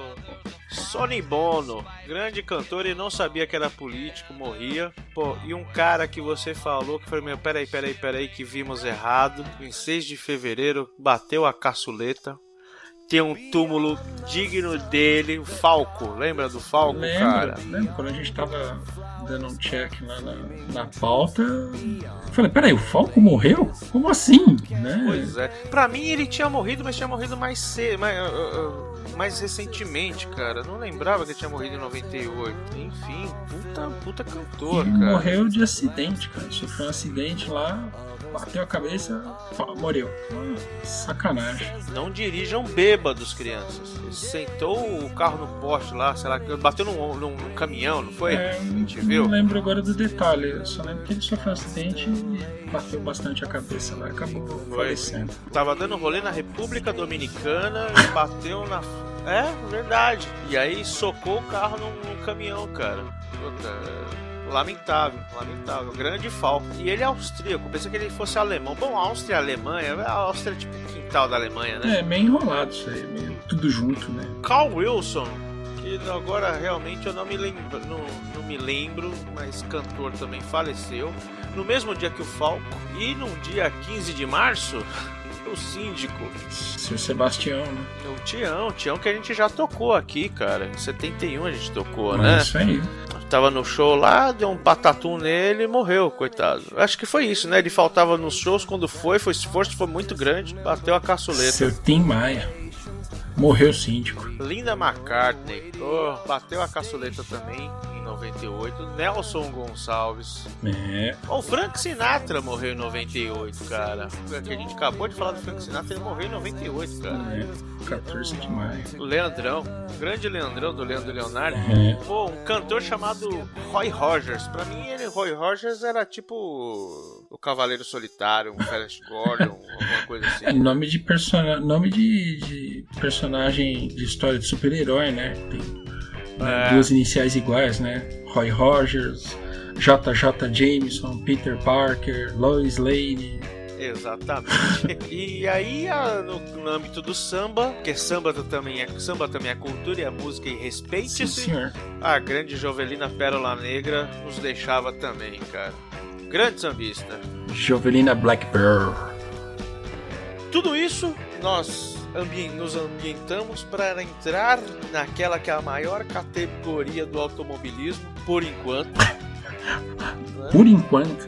Por enquanto. Ô, oh, louco. Eles legalizaram um bagulho lá, velho. A Fórmula 1 legalizou um bagulho. Ô, oh, mano. Eles legalizaram, você não sabe, velho. Legalizaram o bagulho. pois legalizaram o bagulho. Entendi. V10, bebê, beberrão e gritador. Exatamente. Como todo motor de Fórmula 1 tinha que ser. Motor de macho, não, não é esses motor de palio weekend, não. não. Macho eu não sei, mas, cara, faz falta se escutar o carro berrar. É, faz... Ah, caralho, faz troca marcha! Eu acho tão insosso ver a Fórmula 1 agora, porque esses motores tão ecologicamente bonitinhos. Né? Parece que o motor tá falando, estou salvando o urso polar! Né? meio besta. Inclusive essa piada. Mas. Não sei, pra mim é. Tem que ter o barulho. Tanto que assim, eu não, infelizmente não assisti ainda uma corrida inteira de Fórmula E ou de esportes com motores elétricos, né? Mas já tô com aquele feeling que eu vou achar muito estranho não ter aquele ronco de carro né? Aquele ronco de motor. Eu vou achar bem. Se você já assistiu Fórmula E, eu não sei qual que é o, o feeling. Estamos falando de feeling. É, então. É, é, eu acho que quando você vai ver a Fórmula E quando lançou, você já sabe. Eu já sabia que era aquele propósito. Então você já vai meio que preparado. Então, putz, eu sei que o motor é elétrico, eu sei que o motor é elétrico não vai fazer barulho. Pra fazer barulho tem que ser que nem a gente fazia antigamente, que você colocava um copo de plástico na, na roda da bicicleta pra. Né? né? Tem que ter uns artifícios desses. Então você já vai um pouco mais preparado, mas é... por outro lado você ganha o som do pneu é, derrapando nas hum. curvas. Grandes bosta. Eu prefiro um V10. É, ainda, ainda tô mais confortável com o V10 berrando, mas sei lá. É, então, eu acho assim, cara, que o fato de você já ir preparado para ver uma Fórmula E, é, você não vai encontrar um V10, não vai encontrar um V8, não vai encontrar um V6 lá. Né? Então ameniza um pouco. Mas que é estranho é, é a mesma coisa de você, você ver os protótipos, né? Que uhum. também são um sonzinho lá embaixo, né? Você já sabe que o protótipo é, é, é aquilo ali e acabou. Então acho que você vai com um espírito um pouco preparado. Agora, sei lá, eu moro aqui a 10 km de, de, de Interlagos. Nos anos, começo dos anos 90, anos 80, a gente ouvia os Fórmula 1 treinando tal, e puta, no sábado, no domingo, você conseguia escutar 10 km de distância o som daquele cara. Hoje em dia, se não, não é pelos helicópteros aqui na zona sul de São Paulo, você não sabe que tem Fórmula 1. A não ser que você realmente curta a Fórmula 1 e sabe que vai ter corrida uhum. em Interlagos tal, mora na região. Mas você não tem mais aquele barulho. Ah, hoje tem corrida, né? O cara que não, não, não, acompanha, né? Faz falta, assim, concordo contigo, cara. Faz Tanto falta. que faz falta. ainda me, me arrupeia escutar vídeo do, do Mazda 787 gritando lá em Le Mans, cara. Eu acho que era um dos motores mais barulhentos que correu em Le Mans. Vai ser muito legal ficar surdo escutando aquilo. pois é. é. Assim, perdão da expressão, né? Vai ser muito legal escutar aquilo berrando. Enfim, mas deixa pra lá, vamos lá. É, hoje em dia a gente vai em Interlagos, antigamente eles você ia com protetor de ouvido, Sim. né, cara? Aqueles protetores all Hoje em dia não precisa. Ah. Você vai ali de boa. então não precisa mais gritar com o coleguinha do lado pra falar com ele? Não, você grita por causa do tesão. Ah, o Max Verstappen passou lá na curva do caralho. É empolgação, mas você consegue trocar ideia. Boa, ah, que boa. chato. Só falta dizer é. que eles tocam música clássica também. Cara, não sei, mas quando eu fui lá, tocaram Smiths, velho. É um clássico. Tá, entendi, cara. Entendi. Entendi. Não ficou perfeito porque não tocaram eco. Ah, não. Isso aí, infelizmente, é pedir demais pra esses postinhos aí que não sabem fazer corrida, nem muito menos trilha ah, sonora. Vai saber, né? Era só uma música pra ficar perfeito, né? Parece. Vai saber. Pois é. é. É, não, não, é ninguém, ninguém é perfeito, né? Fazer o quê? É, é perdoável, perdoável. Muito bem. Então tivemos V10 de 98 até 2006. Aí em 2006 V10 saiu de cena para entrar os V8. Ah, eu falei que na Fórmula E é legal que você consegue escutar os dos pneus, né? Então falando em pneus, a Goodyear tava saindo fora, cara. Em 2008 foi o último ano da Goodyear e bye bye Solon Farewell. Não estavam mais lá, cara. Você lembra se ficou um fornecedor só ou tava Michelin e, e Bridgestone? Ah, eu, eu, acho que tinham esses dois. Não, eu acho que Eu acho dois. que sim. Mas é Bridgestone, né? É, ou como o Felipe Massa não pronunciava, Bridgestone. Bridgestone. Bridgestone. Enfim, aquilo era engraçado, mas deixa pra lá. Ele tem que fazer o jabá do, do patrocinador. Ele, ele podia ser um ótimo líder sindical, né? Já tinha a linguinha presa. Aí, é, meio carequinha aí você assim. foi maldoso. Aí você foi maldoso. Só porque ele parece o Zacarias, pô. Opa! Enfim.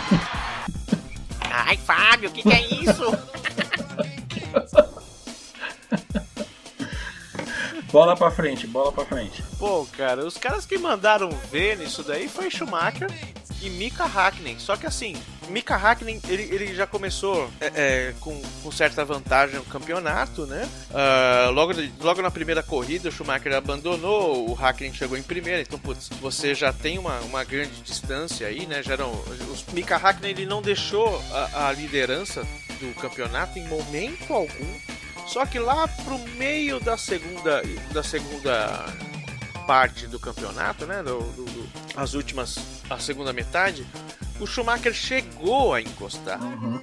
né? Chegou, voltou para segundo e na penúltima na, na, na, penúltima corrida o, o Kimi até chegou a ganhar, né? E emparelhou ali, ficou em segundo e ficou só com seis pontos de diferença pro, pro, pro Mika Hakkinen, né? Só que na última corrida no Japão, Schumacher detona o, o, o Mika Hakkinen, faz a pole, tava ali dando rolê tudo tal, cara. Infelizmente, o, o, sabe que o japonês ele é ele é ele é muito tem, tem algumas coisas que são características do japonês, uhum. né? Por exemplo, você vai na feira, normalmente tem uma banca, uma banca de pastel. Okay. Né? Só que tinha um japonês lá chamado Tora Kagashi da Tyrrell. Takagi. Que ele é, Takagi. Isso. é, cagou mesmo. Ele foi lá, montou uma banca de, de, de, de tomate, velho. E aí você sabe que aquelas coisas, aquelas, aquelas caixas da feira, tem prego, uhum. tem detritos. O cara tirou a barraca da feira e deixou lá, Schumacher passou, arrebentou com os pneus no começo da, da volta e puta, acabou. Né? É ali o Schumacher no Japão, finalzona, depois de ter se esforçado tanto pra, pra, pra fazer a pole, perdeu.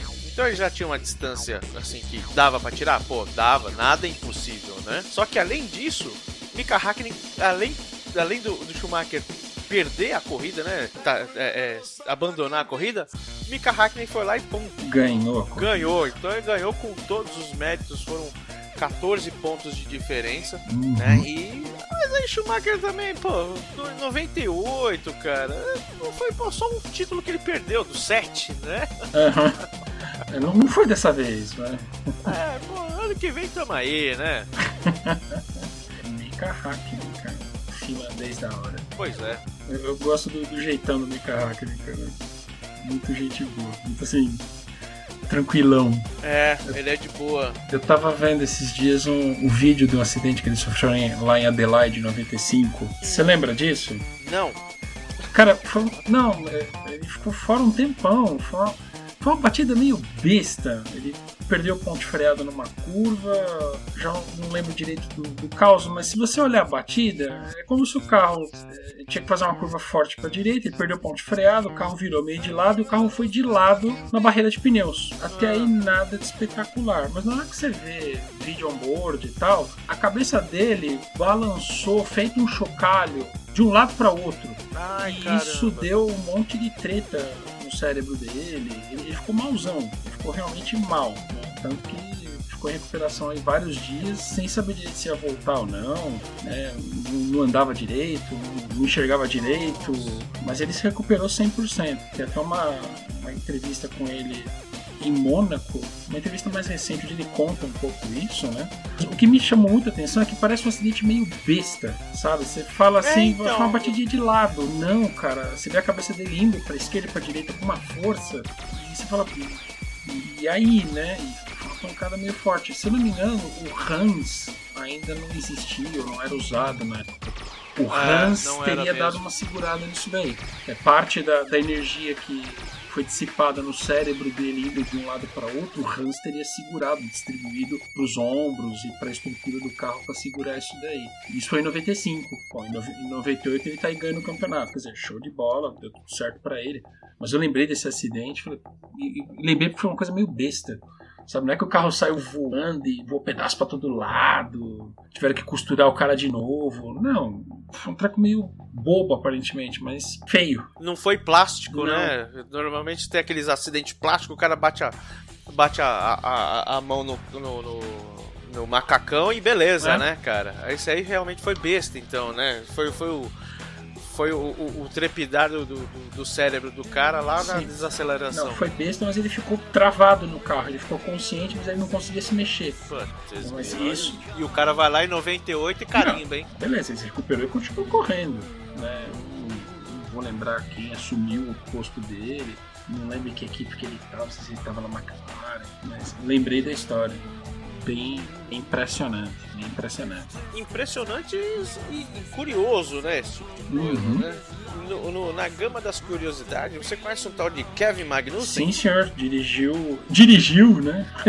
Conduziu pela McLaren ano passado. Né? Pois é, né? O, o, conduziu um, acho que uma, uma das corridas, hoje ele tá na Haas, uhum. né?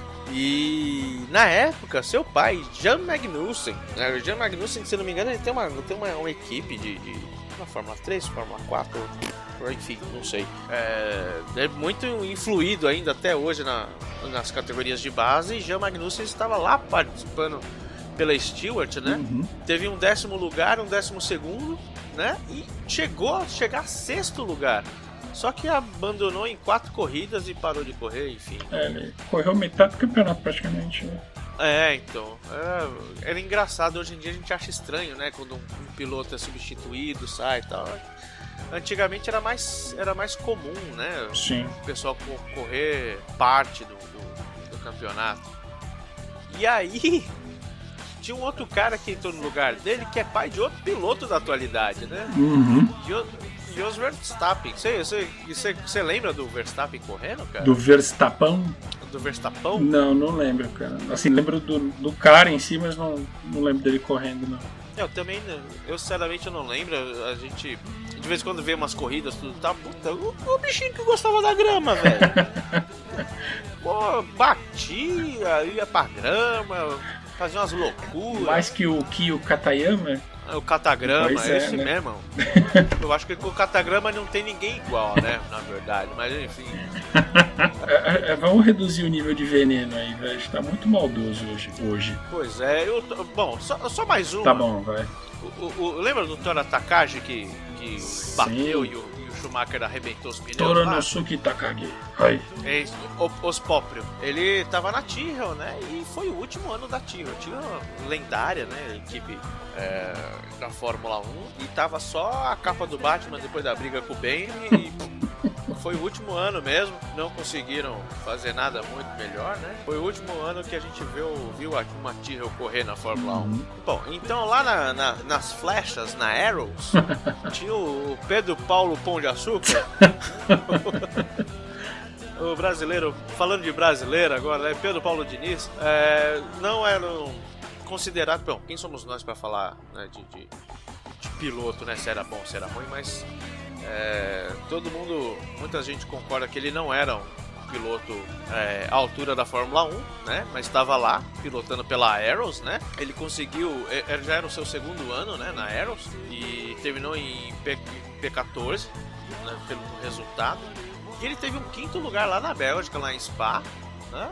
E de todas as corridas, das 16 corridas, ele conseguiu concluir 5. Então, poxa, os números são números sim, não são números de um vencedor, mas são números, né? O cara chegar em quinto lugar na, na, Bélgica. Também não temos detalhes aqui de como foi a corrida na Bélgica. Normalmente chove de um lado, faz sol do outro, né? Aquela pista enorme, absurdamente enorme, dois minutos quase lá, de 1 minuto e 50 de volta, não sei quanto eles faziam, mas é mais ou menos essa média. E pode ter sido uma corrida típica, pode, mas se a gente for olhar lá no livro, tá lá, Pedro Paulo Diniz, quinto P5 na Bélgica em 98, cara. Uhum. Outro cara que tinha lá era o nosso querido, ilustre, inenarrável Rubens Barrichello pela Stewart. Rubinho, Rubinho teve foi o seu segundo ano na Stewart, né? Rubinho novinho, né? Tinha uns 4 anos de Fórmula 1 só, se não me engano, ele entrou em 93, 94 e tinha pouquíssimo tempo de, de Fórmula 1, mas estava lá na, na, na, Fórmula 1. E durante, durante o campeonato ele chegou em P5 no Canadá e na Espanha, né? Também, assim como Pedro Paulo Diniz, concluiu cinco corridas na temporada inteira, né? Provavelmente problema hidráulico, né? Naquela época era muito comum ali estar tá lá na cartilha de, do Rubinho falar que ah, o problema era hidráulico. Ele já foi treinando para quando pegou o alemão lá na Ferrari lá nos anos 2000 ele já estava afinadinho. Você continua usando as maldades, dá uma maneirada. Não, imagina, imagina, a gente só é sarcástico. Ah, entendi, entendi. Somos maldosos. Você ia falar alguma coisa do Rubinho, Não, Fábio? tranquilo. Só que ele tá na ativa e que o Acelerados é da hora. Oh, o Acelerados é muito bacana, né? O Rubinho, a gente vira e mexe tá falando dele aqui. O Rubinho é um cara assim que foi muito infeliz na, em alguns momentos, mas é um baita piloto, um baita preparador, um dos considerado um dos melhores preparadores de, car de carro da Fórmula 1 do seu tempo, né? Exime o cartão artista. Poxa, Rubinho é um cara que, infelizmente, o brasileiro vai lá e detona, né? Pô, Cacete Planeta detonou, TV Pirata detonou. TV Pirata, não sei se era da época, mas enfim. É, o pessoal detonou muito, cara, né? Poxa, não é fácil a situação. Faltou personalidade? Cara, na boa, faltou, mas você tá lá na Ferrari, você tá na baita multinacional. Você é um cara contratado. Agora vai da sua personalidade de bater no peito e falar: não, não vou fazer essa coisa aqui e eu assumo qualquer tipo de, de consequência. Ou não, então beleza, tô aqui. Tá, tá no contrato, eu vou ceder aí pro, pro alemão, né? Jogo de equipe. É no, no papel. Pois é, no final das contas é o campeonato é de equipes e não de pilotos, né? Quer dizer, existe o de pilotos, mas que ganha o grande, o grande valor é o de equipe, é a equipe que ganha lá, puta, vocês ganharam tanto, vai aqui X pro, pro, pro, pra conta bancária lá da Ferrari. Isso que conta, mas agora você colocar, você tá numa equipe, na equipe mais emblemática da Fórmula 1 e agora hoje não, hoje não, hoje não, hoje sim. Mas isso aí é assunto pros anos 2000, né? Eu acho que já, eu já acabei queimando aqui e tal. Não, tá tudo interligado, relaxa. Também na Tyrrell, na finada Tyrrell, tivemos o Ricardo José, que concluiu quase quatro corridas, cara. Concluiu três corridas e o seu melhor resultado foi um P8. Ficou na vigésima colocação do campeonato. Você lembra do Ricardo José? Não, cara. Li no, na pesquisa aqui, não lembrava dele, não. É, eu já ouvi falar. Já ouvi falar um pouco desse cara aí. Já ouvi falar. É, pois é. Cara, e era uma época assim que a gente tava no pós-cena, né? Pós-morte do Senna, né? Ainda muito triste. Já tava quatro anos de luto, você quer dizer, né? Pois é, né? Tem nego que é viúva até hoje, né, cara? Você quer ver esses caras ficar putos e falar, pô, mas o Piquet também tem três títulos. Cara, aí nego fica. As viúvas ficam doidas, né? Tá! Epa! Epa! Veja lá como fala, sua sirigaita! Cara, é um êxtase absurdo ouvir coisa, mas eu vou falar do êxtase depois. Ok. Você, fal você falou do Piquet, um dos filhos dele nasceu em 98, cara. Ah, é mesmo? Putz, Pedro. Acho que é o Pedro Piquet, cara. O Pedro Piquet tá mais ou menos nessa idade mesmo. Ele nasceu em 98. É Será que fizeram o bolo de aniversário ah, pra ele? Sei lá, né? Ah, never there. Ai, tá bom. Agora com esse gancho forçado, partimos pro nosso bloco musical. A gente precisa melhorar os ganchos.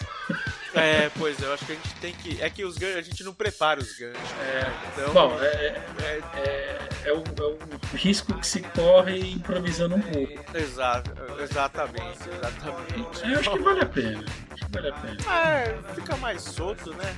Pois é. E se ficar muito ruim, a gente pede licença, volta a fita tenta de novo. Volta a fita, porque em 98 os MP3 já existiam, mas não era tão portátil assim, não. Não, não era. Você tinha tocava no Winamp, lembra do Winamp? O Winamp, é verdade. Era, eram uns trambolhos, né? Tinha, bom, tinha os CDs, né? Sim. Cabiam várias músicas, velho. Várias músicas. Coisas que as fitas de 90 não suportavam, né? É. As fitas de 90 minutos, Chromo 2 BASF, ficava no chinelo. É, com MP3 e um CD, você chegava numa taxa de, de 10 para 1, né? Dá pra pôr é. uns 10 discos dentro de um CD só. Exatamente. Eu lembro que num, num lugar que a gente trabalhou, né, no, no começo dos anos 2000, trabalhamos junto, a gente tinha uma, umas jornadas lá de final de semana que eram terríveis, né? Uhum. E eu levava uns CDs gravados lá, se não me engano, davam 12 horas, cara. Nossa. 128. Então era quase o dia inteiro. A gente ficava 16 horas lá, né? E aí quando lançou o DVD, meu amigo, cara, cabia coisa pra caceta. Nossa senhora, cabe uns 4, 5 CD aqui nesse negócio. É incrível, né? Hoje em dia a gente não precisa de nada disso pra levar. É, hoje em dia leva no pendrive, liga lá o seu software predileto de streaming lá, os Deezer, os Spotify da vida. Pois é, inclusive levantando, já que você deu esse gancho, nós temos Spotify. Uh. O Auto Radio tem o Spotify. Inclusive o Auto Radio tem um usuário do Spotify que não funciona. Então, okay. na minha conta temos o nosso, o nosso nossa lista, né? Teremos a lista deste programa, de todos os programas separadamente, e temos uma lista enorme com todos os programas. Então, se de repente você fala, pô, eu gostei da lista de 71, mas não gostei de 75, você pode ir lá escolher lá, colocar Auto Radio 1971 ou Auto Radio 1975, você vai acabar achando. Toda vez que a gente tiver um post novo lá no site, a gente coloca lá o link certinho para você não ter que sair caçando. Enfim, jabá feito, falamos do bolo do Piquezinho. OK. Em 98, o terceiro álbum do Kay que era lançado foi gravado incrivelmente depois da saída do, do, do guitarrista Greg Brown, né? Então, poxa, você vai gravar tal e pã, cadê o guitarrista? né? é, foi embora, mas beleza, os caras gravaram, enfim, deram o seu jeito. Assim como o Pretenders, a gente falou no álbum de 80, 84, os caras estavam gravando, morreram dois de overdose. Eles demoraram dois anos para fazer o Learning to Crawl, enfim. Mas aí o Cake não ficou esperando mais dois anos para fazer, não, né? E o álbum, cara, você chegou, você gosta de. Primeiro, pergunta, você gosta de Cake? Você ouviu, chegou a ouvir esse álbum? O álbum não, eu conheço a música que a gente selecionou, mas o álbum acho que eu não escutei, não. Cara, ele é meio estranho assim no que diz respeito aos pontos que ele toca, né? A, a primeira música chama Satan is my motor, is my motor, né? Cara, e assim, é, já fala assim, já dá um impacto, cara, o que, que eu vou encontrar nesse álbum, né? Tanto que ele recebeu um selinho lá de, de, de, de letras explícitas, né, na uhum. época. Era uma coisa até relativamente nova. A, o, o, álbum, assim, em matéria de letra, ele é bem pesado, bem... O tom dele é, é bem é bem esculachado mesmo, né? Tem muito palavrão, tem muito termo sexual envolvido nas letras. Um álbum tão denso em matéria de promiscuidade, vamos dizer assim, incluindo satanismo e um monte de coisa, que Never There foi a música mais popular que teve e foi o único single que os caras lançaram, porque não, não tinha como lançar esse tipo de coisa, uhum. né? Eu acho que nem as bandas que a gente falou lá, Kiss, Saba tal, lançaram. Nem o cabelo do cão lá, né? Do. que tinha o Son of a Bitch na música, foi censurada desse jeito, né? e, ouvindo Never There parece Uma música tão suave. Assim, se você pegar por Never There, você fala, bom, o resto do, do álbum deve ser nessa pegada. Suave, tranquilinho, né? Só que não. Só que não, cara, você olha lá, você já começa na porrada, sem ter mais motor. Ah, assim, a, a, as melodias são bem Never There, né? Mas agora as letras, bicho, você fala assim, caraca, velho, esse cara tava com o cão no, no, no corpo, né? Pô, a gente vai falar. Teve, teve coisa muito pior por aí, a gente vai falar um pouquinho mais pra frente, né? Um cara que era. É, o cara, né? Que inclusive entregou uma guitarra pro nosso excelentíssimo ex-presidente. Que eu não sei como ele faria para tocar, porque ele só ele tem um dedo a menos. o, Ok, ele se vira, deixa ele lá, ele se vira. É. Não, vamos, não vamos falar de política porque tem um amigo nosso, toda vez que a gente toca nesse assunto, um amigo nosso em particular lá do nosso grupo de kart, que quando fala alguma coisinha ele já estrila. beijo, Cristiano Moreira. Você é, você é um lindo. é, fora Temer também. Pronto, agora tá 0x0. Um amigo nosso cujo nome blá blá blá não será citado. Exatamente. Bom, e aí o Lenny Kravitz, cara, lançava um quinto álbum chamado 5. Okay. Né? Diferente do, do, Led Zeppelin 4, que não, era, não tinha um nome, ele, ele trouxe um cover né, do, do Guess Who numa reedição só em 99 chamada American Woman. Na verdade, acho que a única música desses caras que eu conheço do Guess Who é American Woman. Você conhece alguma outra, cara? Não, conheço não. É, então. É bem, bem legal, legal pra gente tocar no Under the Covers aí, talvez. Mas a gente hoje não vai tocar, a gente vai tocar o Fly Away, que é, é muito mais comercial do que American Woman. Inclusive, se tirar American Woman, é, é, é a música né, que, que alavancou esse álbum. É um, é um álbum muito bacana, cara. Ganhou o, o, o prêmio, o Grammy, né, de, de uma melhor performance masculina por causa de Fly Away também e por causa de, da, da, American Woman. Dificilmente os álbuns têm muitos singles. Esses caras, esse cara teve cinco singles. E uma coisa que eu peguei aqui ouvindo esse álbum que eu não tinha ouvido antes, eu ouvi pela pauta, tem uma música chamada Without You que me lembrou muito uma mistura de Joy Division com Prince.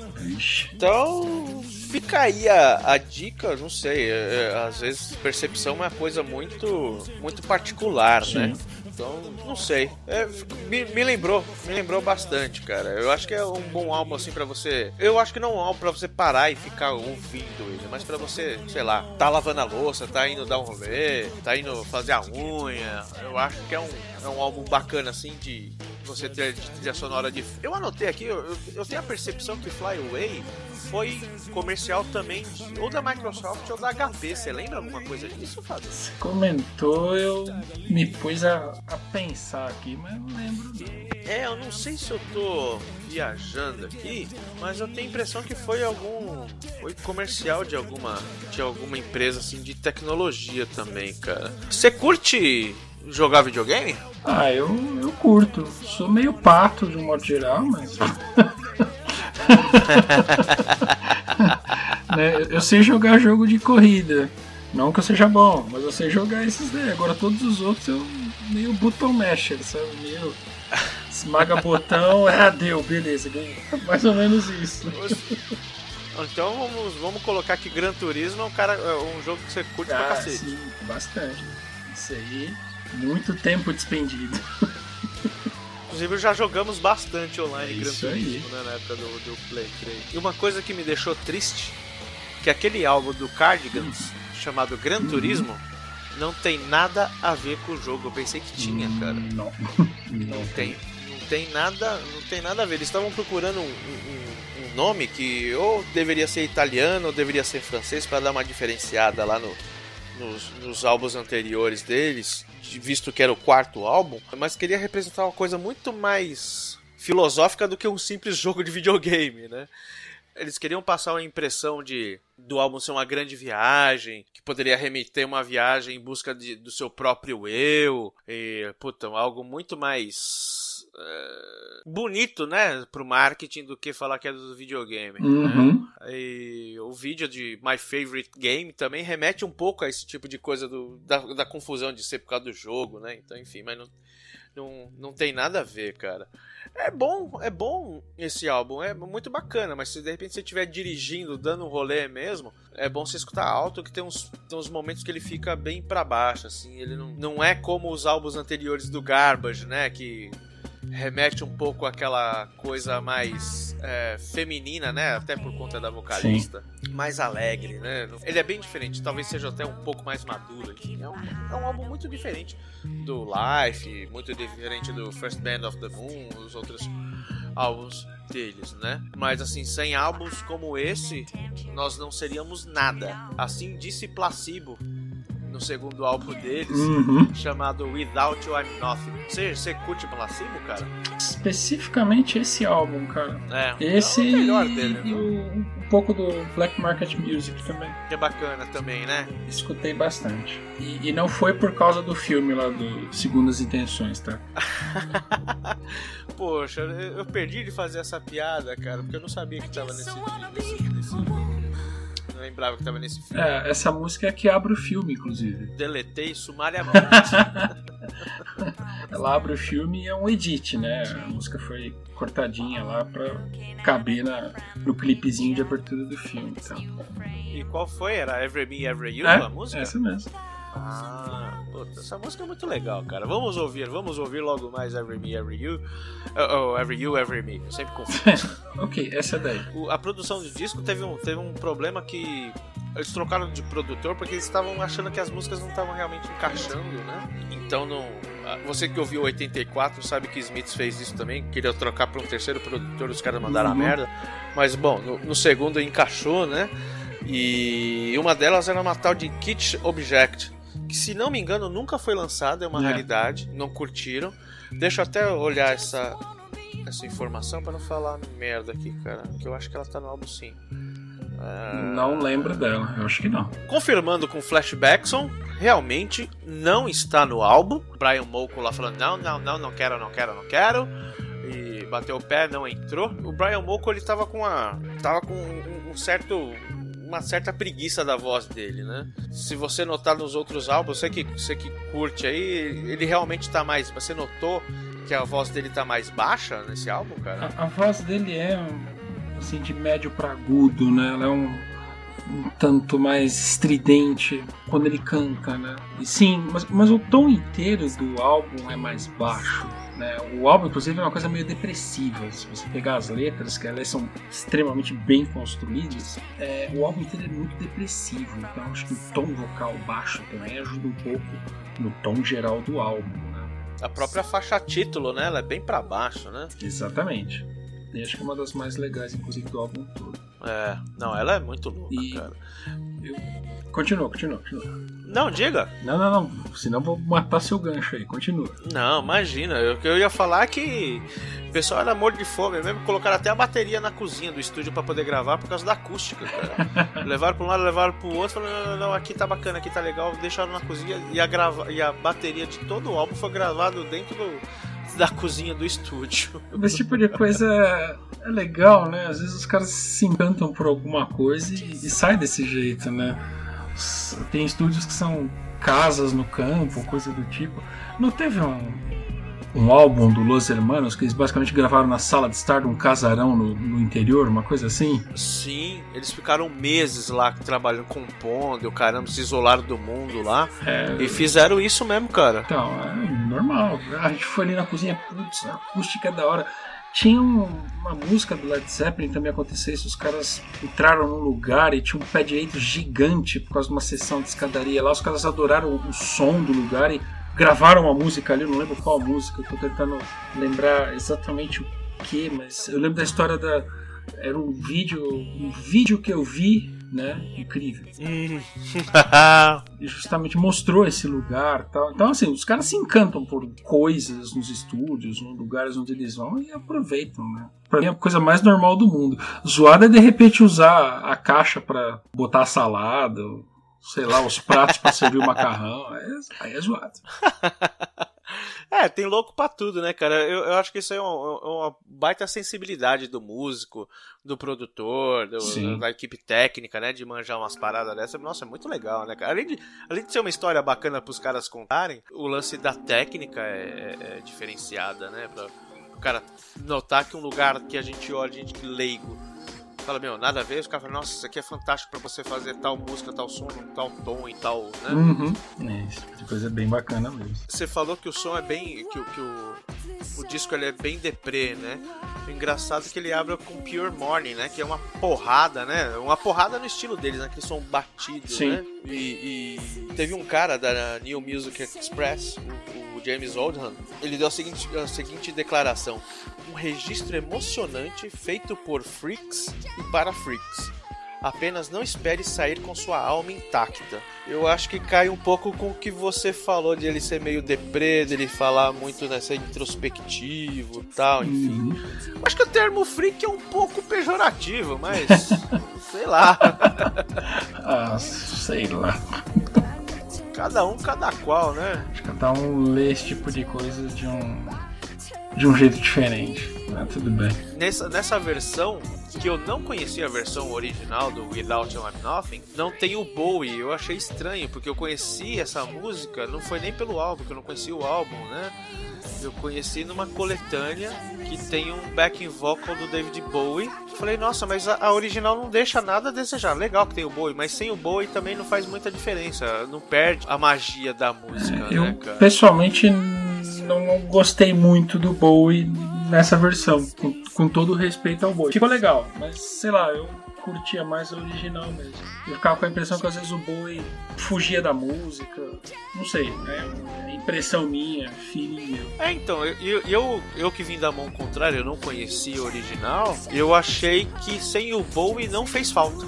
Né? Também tem, tem as pontas, o Bowie tá legal, tudo tal, tá legal mas não fez. Eu acho que a música é muito boa, né? Uhum. com, é muito boa, sem o Bowie ou com o Bowie, ela é muito boa. Eu, eu tive uma dessas com o YouTube, que acho que Sunday Bloody Sunday e New Year's Day, quando eu ouvi a primeira vez na vida, eu ouvi de um de um disco ao vivo uhum. da minha prima. Então, para mim, o primeiro registro dessas músicas foi de um show ao vivo. Aí, quando eu ouvi o disco de estúdio, eu falei, nossa, que bosta, que ruim. de crer. Né?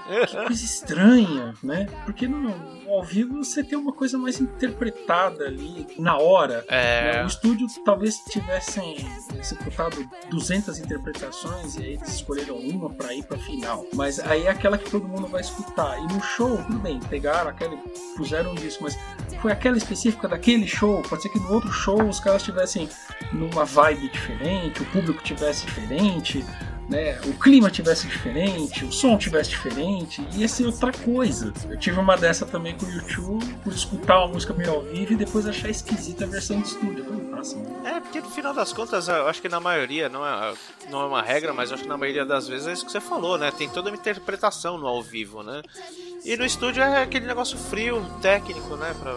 Charlotte Sometimes, eu gosto dela ao vivo naquele disco chamado Concert. Ah, o pretinho lá, né? Isso, eu não gosto dela em estúdio, do Cure. Que ela ao vivo, ela até um pouquinho, nesse álbum, ela é um pouquinho até mais rápida. Ela é. E ela é mais pegada, né? É diferente. Impressões, né? Percepções. Tem uma faixa chamada Burger Queen é, era muito, a gente vai falar ainda no, em alguns momentos hoje, né, no, nesse programa, que era muito comum colocar faixas escondidas, né?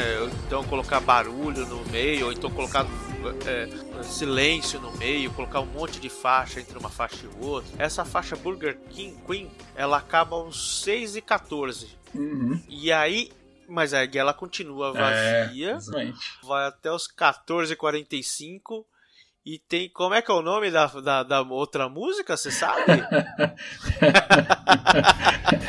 Eu sei, né? É. Poderíamos é, dizer que a Brasileirana é o consolo do É mais ou menos isso. Pois é, né, cara? Nos anos 90 tinha muito disso. Eu acho que Nine Inch Nails fez Bastante. isso. O próprio Marilyn Manson, que a gente falou e vai falar um pouquinho, fez isso. Tem um, um, um, disco do Marilyn Manson que tem 99. Você olha lá, você coloca lá no, no CD player, tem 99 faixas. Você fala, caraca, ele, ele é no limite. Limite físico do CD, ele não pode ter mais que 99 faixas. Exatamente. Então o pessoal brincava muito com isso, né, cara? legal. Eu ficava meio eu ficava meio puto quando, na época do vinil, que assim, tinha uma, sei lá, uma faixa outra, você via lá o sulco, né, que marcava as faixas uhum. e tal. E aí, às vezes, uh, uma música emendava na outra.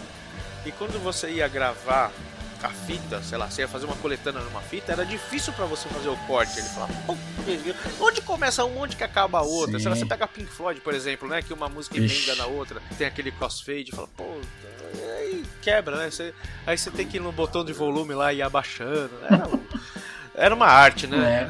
É. Era uma artes, arte. Artes perdidas, né? Pois é. Cara, você já ouviu falar do termo é, One Hit Wonder? Já é muito conhecido, né? Você pode pegar aí exemplos, é, Kajagugo, Tio Shai, né? Todo mundo só conhece Tio Shai. É, sei lá, N outros aí. Talk Talk, que a gente falou em 84. Uhum. É, It's My Life, e aí It's My Life é. e acabou. Uh, e agora tem um One Band Wonder, que é um tal do New Radicals. Lembra do New Radicals? New Radicals. Cara, não é estranho, mas tá difícil de, de grudar aqui uma coisa com a outra.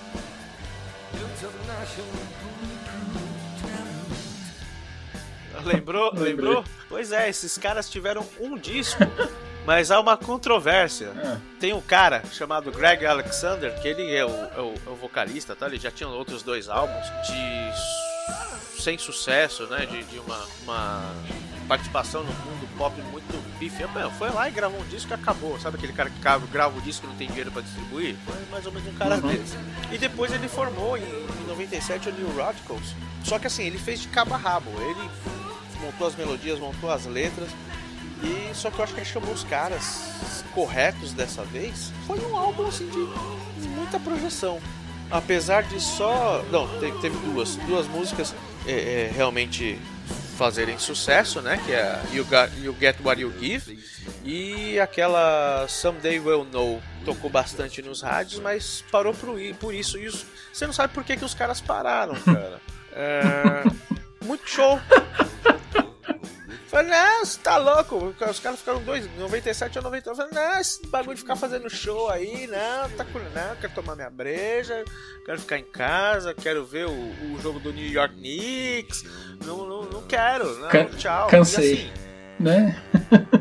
não queremos não, tchau, vambora. Teve até uma história que eu ouvi, isso eu não achei em lugar nenhum, mas eu ouvi que esses caras, e depois fazendo uma pesquisa, eu acho que não faz sentido, até porque o, o Greg Alexander já era vocalista, já estava no meio da música, que para gravar esse disco os caras não tinham dinheiro e roubaram dinheiro da, lá do, da igreja, da, de onde coloca lá o dízimo e tudo e tal.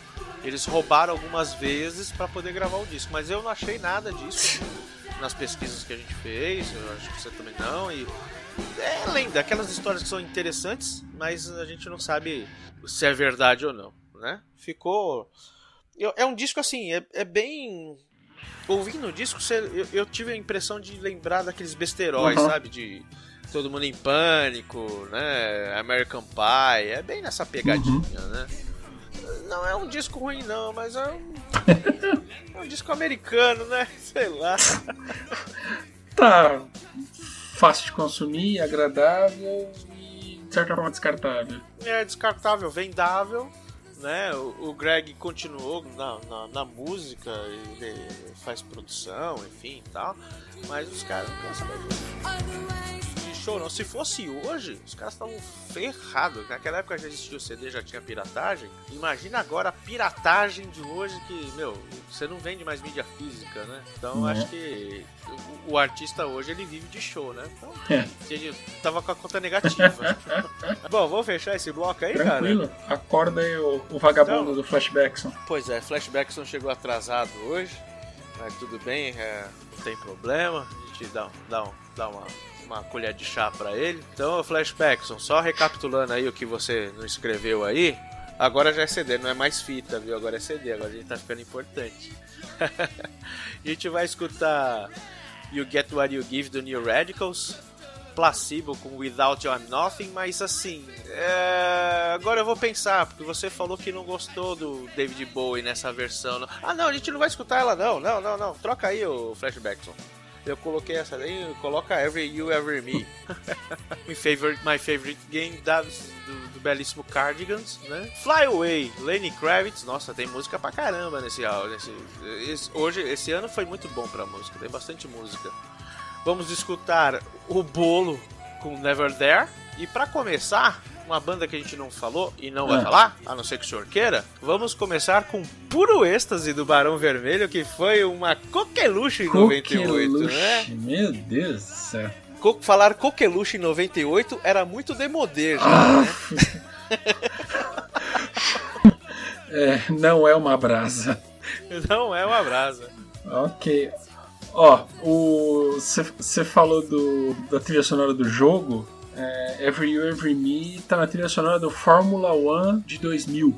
Ah, Caraca! Então, talvez seja por isso que o, que o menino conheça. É verdade. Você, você chegou a, a, a, jogar o, o Fórmula, o, esse Fórmula não. 1 ou não? Eu lembro que eu joguei acho que em 2001, 2002, que ainda roubei do Marcelo. Não, esse dele é do PlayStation 1. Ixi, Maria. Ah, Maria. Os, os, os, os pneus eram quadrados, tá? essas coisas. então vai lá, tá vendo como Fórmula 1, como corridas em geral tem tanto, tudo a ver com rock and roll? Uhum. vai lá, só o tubarão, meu filho. Só o tubarão. Ai.